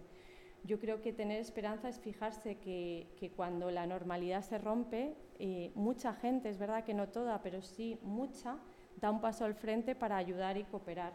Y los ecofeminismos precisamente ayudan a, dar esos pasos para, para cooperar, para ayudar y para crear esos otros imaginarios, porque generan unas sociedades en, el que, en las que el sentido de lo que es normal y lo que no, pues, pues es distinto ese relato del mundo que podría llegar a ser, que estamos construyendo, lo da la mirada ecofeminista precisamente porque plantea ese, ese cambio de imaginarios, ese cambio de imaginarios que tendremos que construir entre personas de distintas procedencias, clases sociales y que nos juntemos para buscar ese tránsito hacia una sociedad más justa, sostenible y en paz porque en realidad lo que creemos eh, importa, importa mucho y si creemos que vamos a ser capaces de construir este cambio, pues es más probable que, lo consigamos.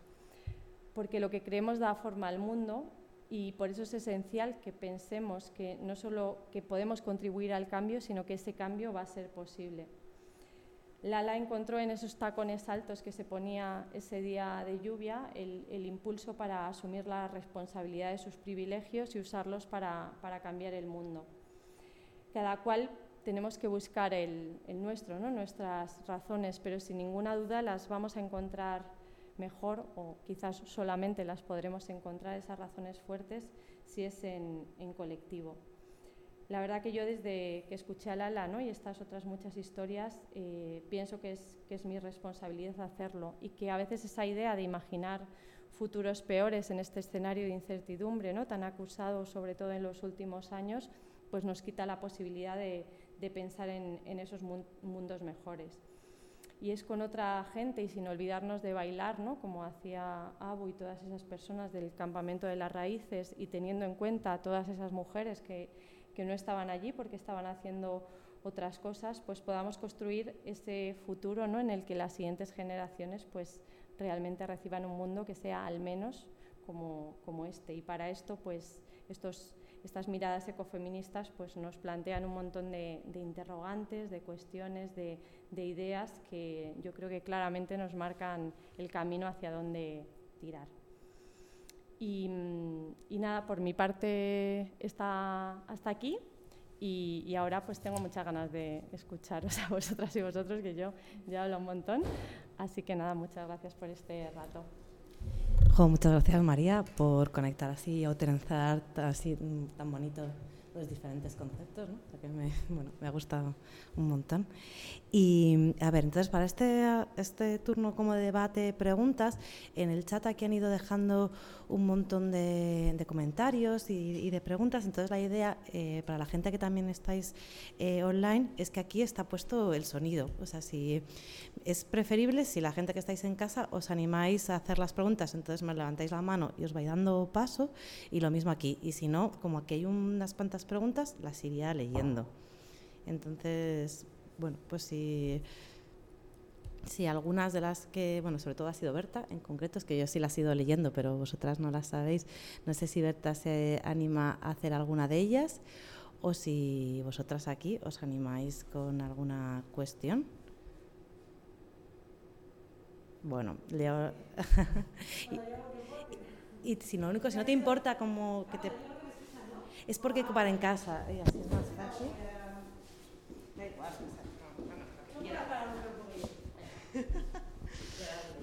Em, bueno, primero me presento, yo soy Ana Lilia eh, y, bueno, darte las gracias por, por, la charla, la verdad es que han sido un montón de conceptos eh, y de información súper valiosa.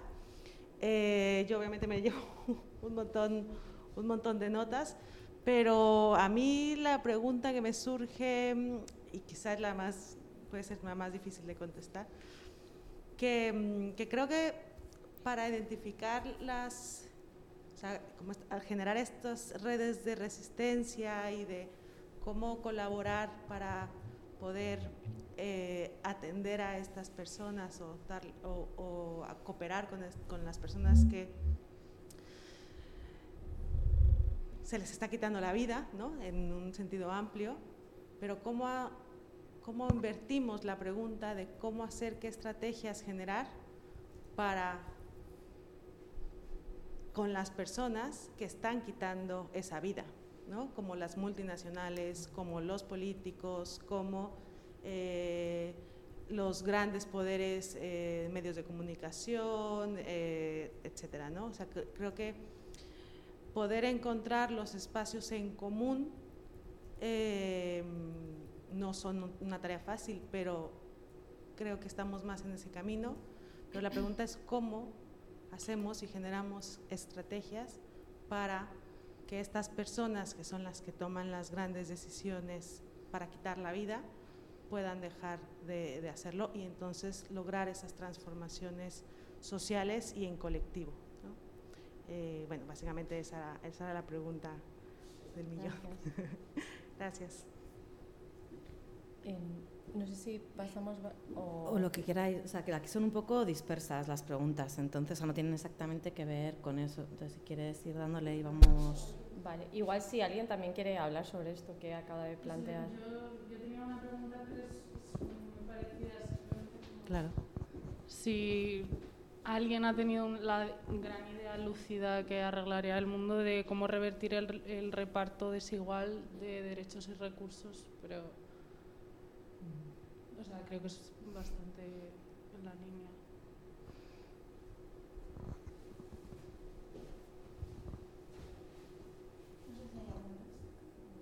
Bueno, pues así, si quieres darle. Pues comentamos un poco esta parte entonces.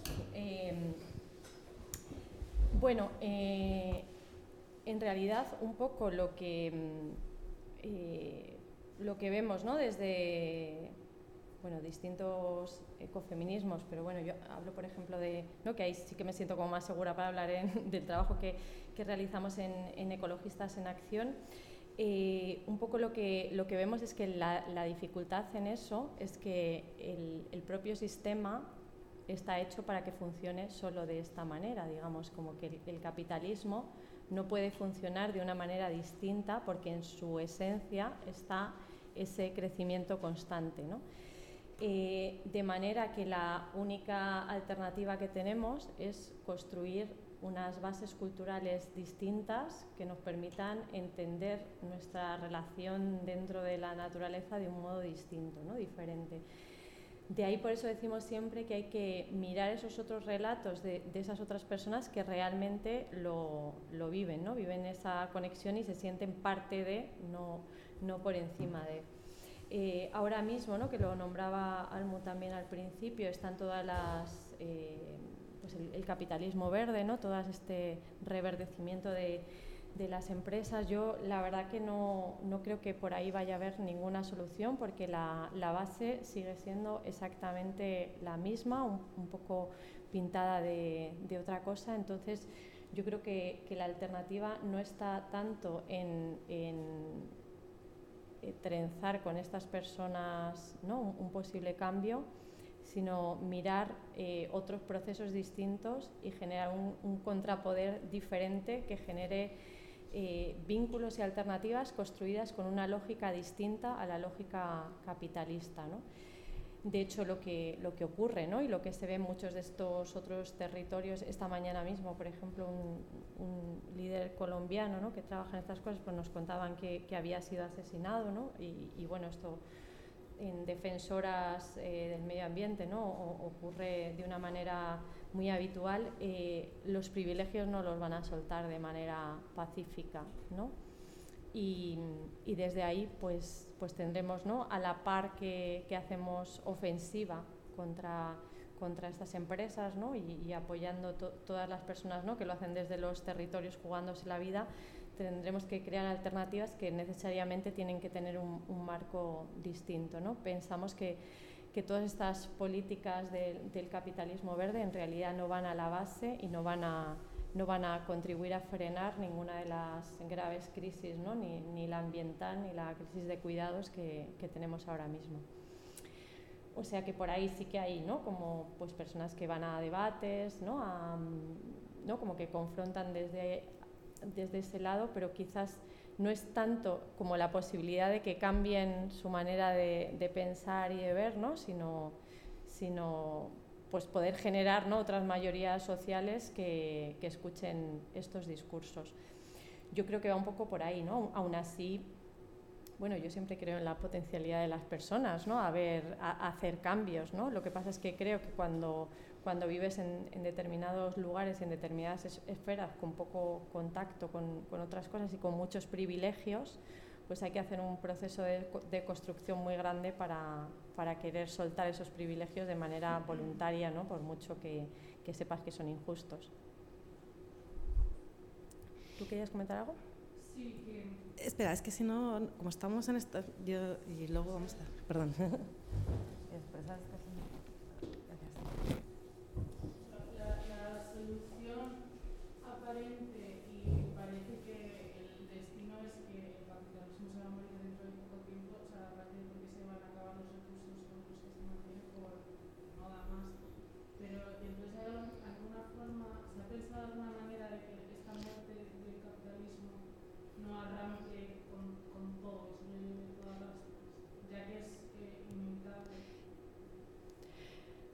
Claro, un poco esa es la, dificultad y esa alternativa la, estamos construyendo, ¿no? Ahora mismo aquí debatiendo ya, estamos construyendo algo de esto, ¿no? En realidad eh, no es como una crisis que sea de una, ya está ocurriendo y hay muchas personas que mueren todos los días por la escasez de recursos, ¿no? Por no poder pasar las fronteras, o sea que esto ya está ocurriendo y, lleva ocurriendo eh, mucho tiempo. La, cuestión es que eh, esa construcción de alternativas pasa primero por ser conscientes de, esta parte, ¿no? por, visibilizar que esto, que esto es así, ¿no? que estos recursos son complicados. Y, por ejemplo, en la Comisión de, Educación de, Ecologistas tratamos de trabajar siempre para pensar un cambio cultural, ¿no? porque, por ejemplo, hay otra creencia muy arraigada que es que ya vendrá la tecnología y nos salvará de lo que sea. ¿no? Entonces, si hay un cambio climático, pues ya se nos ocurrirán ¿no? unas tecnologías que consigan que los rayos del sol no lleguen, ¿no? Y, este tecnooptimismo pues también nos hace eh, dificultar mucho como, como, esta tarea urgente que tenemos de, generar alternativas distintas. Yo creo que la manera, lo, hablo bueno, siempre como en los foros que voy y, en, y, en, con las alumnas y alumnos, ¿no? que, que que, es una tarea también cotidiana, ¿no? como del día a día, salir, pensar y juntarnos con otra gente para ver el cómo. El cómo no está claro, pero sí que no parece que, lo único que sí que está claro es que tiene que ser de manera conjunta, que tendremos que aprender a vivir utilizando menos recursos y repartiéndolos de, de una manera más equitativa. ¿no? Dice Jorge Richman que una manera de, pensar esto es que si un consumo que tenemos no puede ser universalizado a toda la población mundial, pues significa que ese recurso ya, ese consumo ya es injusto, ¿no? Pues de ahí mm, nos podemos hacer una idea, ¿no? Como de, nuestro día a día. Creo que, que muchas veces, ¿no? Como como a problemas muy grandes como estos, ¿no? lo que se plantea también ¿no? desde el capitalismo, desde las instituciones, pues son soluciones que obviamente no van a la escala correspondiente. ¿no? Eh, cerrar el grifo mm, no es una solución para el cambio climático, ¿no? o, no sé, quiero decir que, que todas, o apagar la luz ¿no? cuando, cuando sales de la habitación, pues no, no, es, una, no es una solución pero igual que, en, otros aspectos, eh, yo creo que lo, que es muy importante es que nos creamos capaces de, construir esas propuestas y esas alternativas y que lo hagamos pensando más en lo que nos une que en lo que nos diferencia, ¿no? que a veces eh, ocurre esto y creo que precisamente el ecofeminismo se ha basado en ver lo que une al feminismo y al ecologismo, ¿no? por eso es como como tiene esa potencialidad tan grande, ¿no? porque, porque suma ambas cosas. Y, bueno, pues, pues, por ahí un poco podríamos ir. Vale, pues quiero decir que no, hay una, no hay una alternativa concreta, pero sí que hay un montón de resistencias concretas en lugares concretos que se están organizando y que está funcionando muy bien, ¿no? O sea, poner como esas bases en común, cómo hacen territorios que han conseguido que las empresas mineras se vayan, pues han tenido estrategias, ¿no? Esas estrategias son muy útiles para, para pensar otro tipo de, resistencias. ¿Cómo sobreviven con menos recursos? ¿Realmente tienen una mala vida o se puede tener una vida buena con, menos recursos, ¿no? O sea, que, muchas de estas cosas ya ocurren en otros lugares, ¿no? Y quizás hay que, hay que pensar cómo trasladarlas a otros contextos. Pues si os parece, eh, está Berta, que no sé si finalmente le apetece contarlo ella. Hola. Hola. Es que Hola.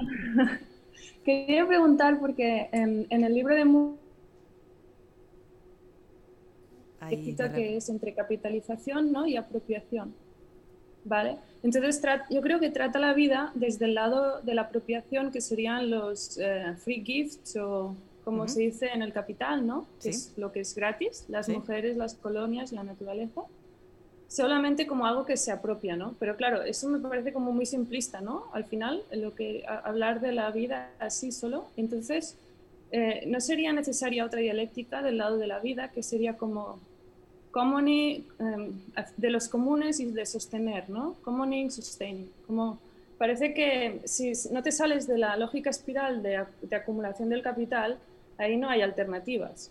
Pero os parece que si te vas a, lo común y a sostener la vida Y en lo de sostener, como que eh, María Miss, María Miss hablaba en eh, patriarcado y acumulación a escala mundial, tenía este concepto de que iba a la base de lo, peor de lo peor del capitalismo que sostenía el capitalismo, ¿no? Y se iba a esas mujeres que hacían trabajos de, de sostener la vida y también de trabajo eh, precario. Y lo llamaba de, en inglés housewifeization of labor mal traducido creo que es como domestificación del trabajo. Pero, entonces, este, este ya nos ha llegado, por ejemplo, en nuestro país, ¿no? ya, estamos viendo eso en nuestros, eh, aquí, aquí, también, esta precariedad. Y, y, cómo, entonces, sí, cómo salirse de, esta, de estas lógicas, porque parece que es muy androcéntrico, también me parece muy androcéntrico el hecho de que estas teorías críticas eh, se están basando en la unión de sociedad-naturaleza, pero parece que lo de sostener la vida siempre se esconde y además las mujeres. Parece que siempre tenga que esperar, ponerlo para luego, ¿no? Eh, y bueno, lo quiero relacionar con, el, con, el, con, con donde se ve la apropiación máxima en las mujeres, que es la casa, que es la casa, las casas, la, em, la emergencia habitacional en España que es un dato tremendo, terrorífico, el hecho de que em, las familias en España de, eh, de, un solo miembro, eh, los desahucios de estas familias de un solo miembro en España son casi el 100% formados por mujeres. Y, que sean el 80% de, eh, mujeres las que acuden a las asambleas de la PA de la plataforma Afectados por la Hipoteca, que es la feminización de la pobreza, que es lo que sostiene la vida, que no se, no se valora y que se toma gratis y que, claro, es que es tan evidente que solo, la sociedad solo se diseña para la producción del trabajo mercantilizado, que es que es increíble. Bueno, y, y tengo otras preguntas, pero lo dejo igual para luego. De hecho, tenías un montón de preguntas que estaban muy bien, que yo creo que también iremos dando como respuesta a todas ellas un poco a lo largo del curso, porque eran, eran un montón. Incluso esta en concreto, bueno, tiene una parte eh, del siguiente sesión que vamos a trabajar con Mina Navarro, que es mucho sobre esta dialéctica eh, entre el libro de Moore, ecofeminismo, y, las luchas por, los comunes, que justo es como exacto lo que va a hablar ella. Pero bueno, que. María también cuente y, y luego que sepas que, justo es, el, vamos, la siguiente charla. Em, es que discúlpame, Berta, no, o sea, no, lo he escuchado muy bien porque no, estaba escuchando, o sea, como que, no sé, la pregunta en concreto me ha parecido como más una reflexión que me ha parecido muy interesante, pero no sé si había una pregunta en concreto o era una reflexión compartida que, que vamos, que mm. yo comparto y me ha parecido muy, muy interesante lo que has planteado. Sí, porque o sea, tú hablas, un poco de las resistencias y tal. Entonces, em, creo que el libro de Moore tiene poco de ecofeminismo, ¿no? Porque, porque, porque no se va más allá de decir que la vida se apropia, ¿no? No le da valor a la vida mucho, ¿no? dice en un momento alguno que sí, a la vida no, humana y no humana, ¿no? Algún momento dice ya la, humana la sostiene un poco las mujeres y se queda allí, creo, ¿no? Sí, yo, creo que, bueno, sí, o sea, yo creo que lo, que es interesante es la, reflexión que, has planteado, ¿no? Que pasa también como en, como en otros ámbitos y yo creo que, sobre todo eh, hacer una mirada y una revisión, que creo que en eso eh, los ecofeminismos son, son interesantes precisamente porque, porque son en plural y porque plantean miradas distintas, ¿no? Y eso permite como una comprensión más más de la, de la complejidad. ¿no? Hay, hay, de hecho, como muchas mujeres de, de América Latina que, que, hacen luchas que se enmarcarían dentro de lo que denominamos así los ecofeminismos ¿no? en, la, en la trama de la vida y que, y que ellas mismas no, no pondrían la palabra ecofeminista. ¿no? Por ejemplo, Francia Márquez de, de, Colombia, yo le escuché que estuve aquí, una, estuve cuando le, le hacían una entrevista ¿no? y yo decía, o sea, es como el ABC del, del ecofeminismo en estado puro y, y ella decía que no era ecofeminista ni por asomo, ¿no? O sea, pero, pero en realidad, un poco lo que decíamos antes, las palabras dan un poco igual. Aquí hablar de ecofeminismo nos ayuda a conceptualizar y a entender, ¿no? Pero si tu lucha en tu territorio o no... Y desde ahí yo creo que, que la mirada de las mujeres eh, nos ayuda mucho mejor a, construirlos, ¿no? Mm, precisamente porque, bueno, porque son ellas las que, las que lo viven de manera cotidiana ¿no? y, continua y, de ahí pues, pues yo creo que, que mirar autoras y, no solamente las autoras, ¿no? sino, sino intercambiar ¿no? con esto que decías tú de la PA, ¿no? las mujeres porque están ahí, ¿no? creo que hay muchos ámbitos desde ahí que pueden ser muy interesantes para la, la reflexión. Estabas levantando la mano, ¿no? Sí, eh, es que creo que el ecofeminismo es interesantísimo, los ecofeminismos, porque, porque hacen lo que nadie hace, aunque, aunque haya mujeres por todas partes, tampoco lo hacen. El, eh, el, desplazar esta lógica androcéntrica que parece que nos nubla todo, porque, porque realmente eh, yo fui a La Paz estos dos lunes y martes y también creo que hay cierto androcentrismo y me sorprende hasta allí lo, lo, lo, vi. Eh, bueno, claro, lo, tenemos. es complejo de construirlo, ¿no? Es, Pero. Es que es, es, imposible salirse de ahí, sino, sino, es que es tan difícil llegar a verlo. A mí me ha costado tanto. Y además estoy haciendo un doctorado en el norte de Suecia, que es el colonialismo europeo, y quería preguntar, porque allí tampoco se habla de ecofeminismo, aunque yo creo que de la mujer que más aprendí del pueblo indígena en Yokmo, ella creo que también le pasaba lo mismo que tú decías, ¿no? que decía cosas que se parecían al ecofeminismo, aunque no le llamen así. Pero otra pregunta es que igual desde el norte global, porque eh, el extractivismo allí es muy brutal, pero quizá no tanto como el Global South, o igual está por ahí, pero eh, allí tampoco es que veas las mujeres como, o el feminismo delante del extractivismo como se ve tan fuertemente en América Latina. Y quería preguntaros por qué creéis que puede ser el caso. Esa es otra buena pregunta que tenemos otra respuesta en otra sesión de los cuerpos territorio. claro, es que viendo también ahí el... Bueno, eh, solo un, par de cosas con esto de, ¿no? de, encontrarnos de repente, ¿no? que tenemos miradas androcéntricas o prácticas desde ahí. Eh, yo estuve un tiempo viviendo en, en Argentina y, allí participé de una escuela, una escuelita popular que eran sobre todo mujeres, ¿no? Y ellas, eh, bueno, en una villa miseria y mm, y ellas contaban que el momento en el que se habían dado cuenta que no era normal la violencia que sus maridos ejercían contra ellas, es cuando se pusieron a hablar entre ellas, porque hasta ese momento les parecía normal que si el plato de sopa estaba mal, pues que les dieran un golpe, ¿no? Eso era lo normal.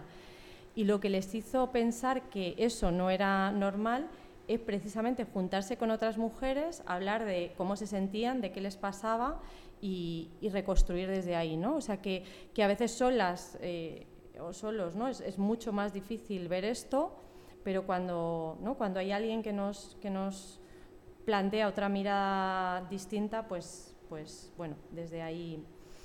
Y luego de esto otro que... Mm, aunque, bueno, digo, aunque dice Ana de Miguel que no ha visto a un grupos de hombres reuniéndose para hablar de Sí. Esa es otra polémica.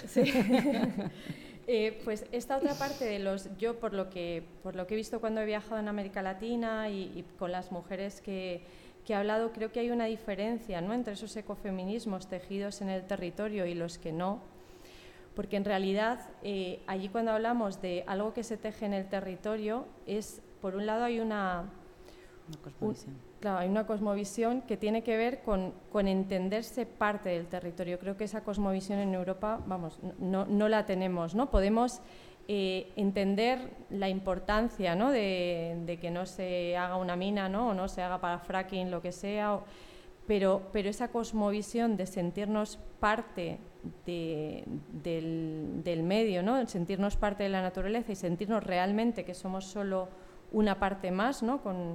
Con los mismos derechos y, deberes ¿no? que el resto de, seres vivos, con esta idea ¿no? de, la cosecha honorable, de si doy y recibo, ¿no? y de esa reciprocidad, creo que solamente ocurre en esos otros territorios, ¿no? y eso marca una diferencia drástica entre, entre las luchas. ¿no? Es esto que decía Lolita Chávez, también Berta Cáceres ¿no? y, otras muchas mujeres que, que, sacan la fuerza de ahí, ¿no? del río que, que va a ser contaminado, porque, porque ellas dicen que cuando se daña el río lo sienten como un daño propio.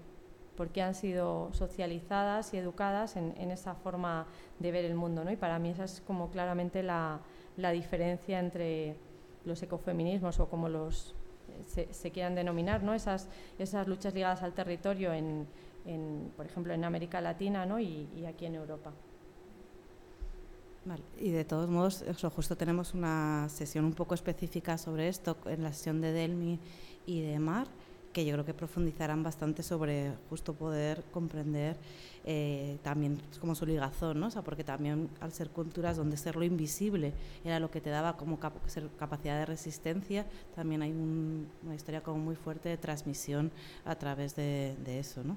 Entonces, bueno, yo que sé, ya profundizamos, vamos, que hay como justo una sesión que, que trataremos esta cuestión de, desde ahí con otras dos compañeras. Y voy a leer una pregunta de Mecha, que lo que nos dice es eh, que qué pasa en las ciudades con estos espacios de cemento que nos separan y nos juntan y nos desconectan de la naturaleza.